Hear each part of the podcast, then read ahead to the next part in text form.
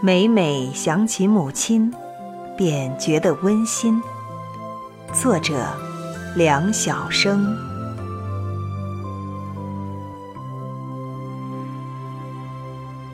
从小学二三年级起，母亲便为全家的生活去离家很远的工地上班。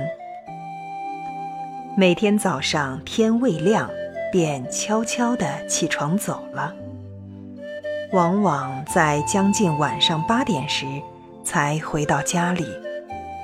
若冬季，那时天已完全黑了，比我年龄更小的弟弟妹妹都因天黑而害怕，我便冒着寒冷到小胡同口去迎母亲。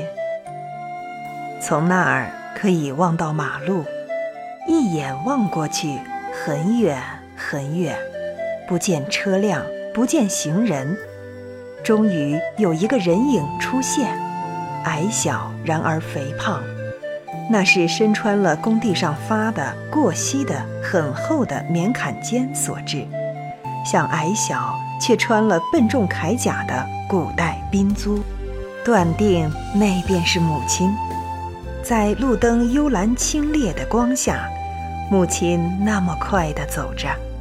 他知道小儿女们还饿着，等着他回家胡乱做口吃的呢，于是边跑着迎上去，边叫：“妈妈！”如今回想起来，那远远望见的母亲的古怪身影，当时对我极是温馨。回想之际，觉得更是了。我小学五年级时，母亲仍上着班，但那时我已学会了做饭。从前的年代，百姓家的一顿饭极为简单，无非贴饼子和粥，晚饭通常只是粥。用高粱米或苞谷渣子煮粥，很费心费时的，怎么也得两个小时才能煮软。我每坐在炉前，借炉口映出的一小片火光，一边提防着粥别煮糊了，一边看小人书。即使厨房很黑了，也不开灯，为的是省几度电钱。如今回想起来，当时炉口映出的一小片火光，对我即是温馨。回想之际，觉得。更是了。上了中学的我，于一个贫困的家庭而言，几乎已是全才了。抹墙、修火炕、砌炉子，样样活都拿得起，于是很是在行。几乎每一年春节前，都要将个破家里里外外粉刷一遍。今年墙上滚这一种图案。明年一定换一种图案，年年不重样。今天粉刷屋子，别提有多麻烦。再怎么注意，也还是会滴得到处都是粉浆点子。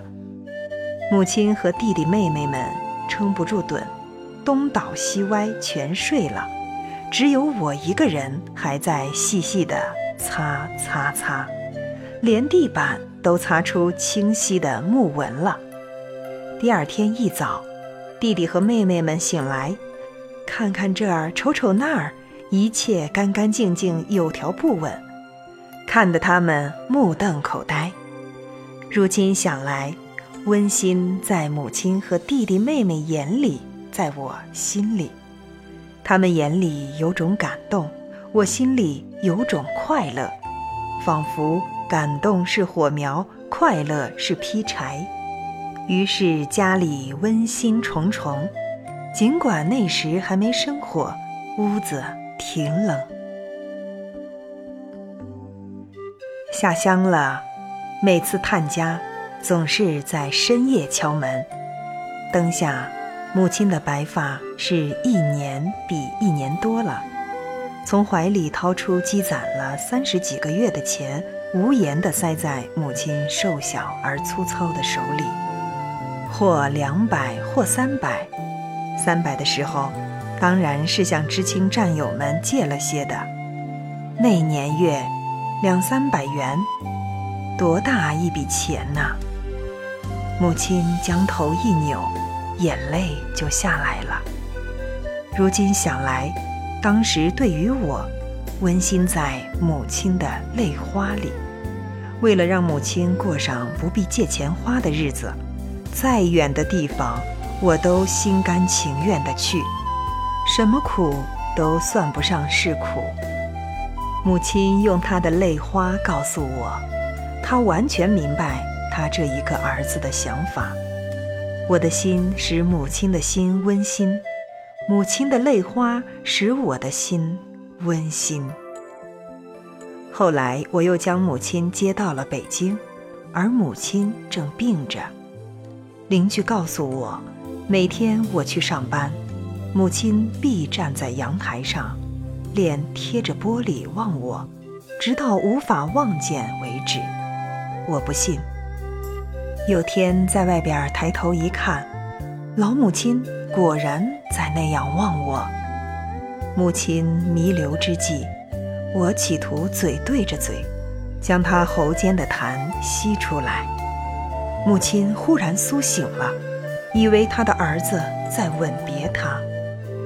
母亲的双手一下子紧紧搂住了我的头，搂得那么紧，那么紧。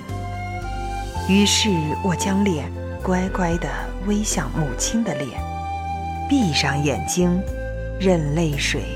默默地流。如今想来，当时我的心悲伤的都快要碎了。之所以并没碎，是有温馨粘住了呀。温馨不是设计与布置的结果，不是刻意营造出来的，它储存在寻常人们所过的寻常的日子里。偶一闪现，转瞬即逝，溶解在寻常日子的交替中。它也许是老父亲某一时刻的目光，它也许曾浮现于老母亲变形了的嘴角，它也许是我们内心的一丝欣慰，甚至可能与人们所追求的温馨恰恰相反，体现为某种忧郁、感伤。和惆怅，它虽溶解在日子里了，却并没有消亡，而是在光阴和岁月中渐渐沉淀，等待我们不经意间又想起了它。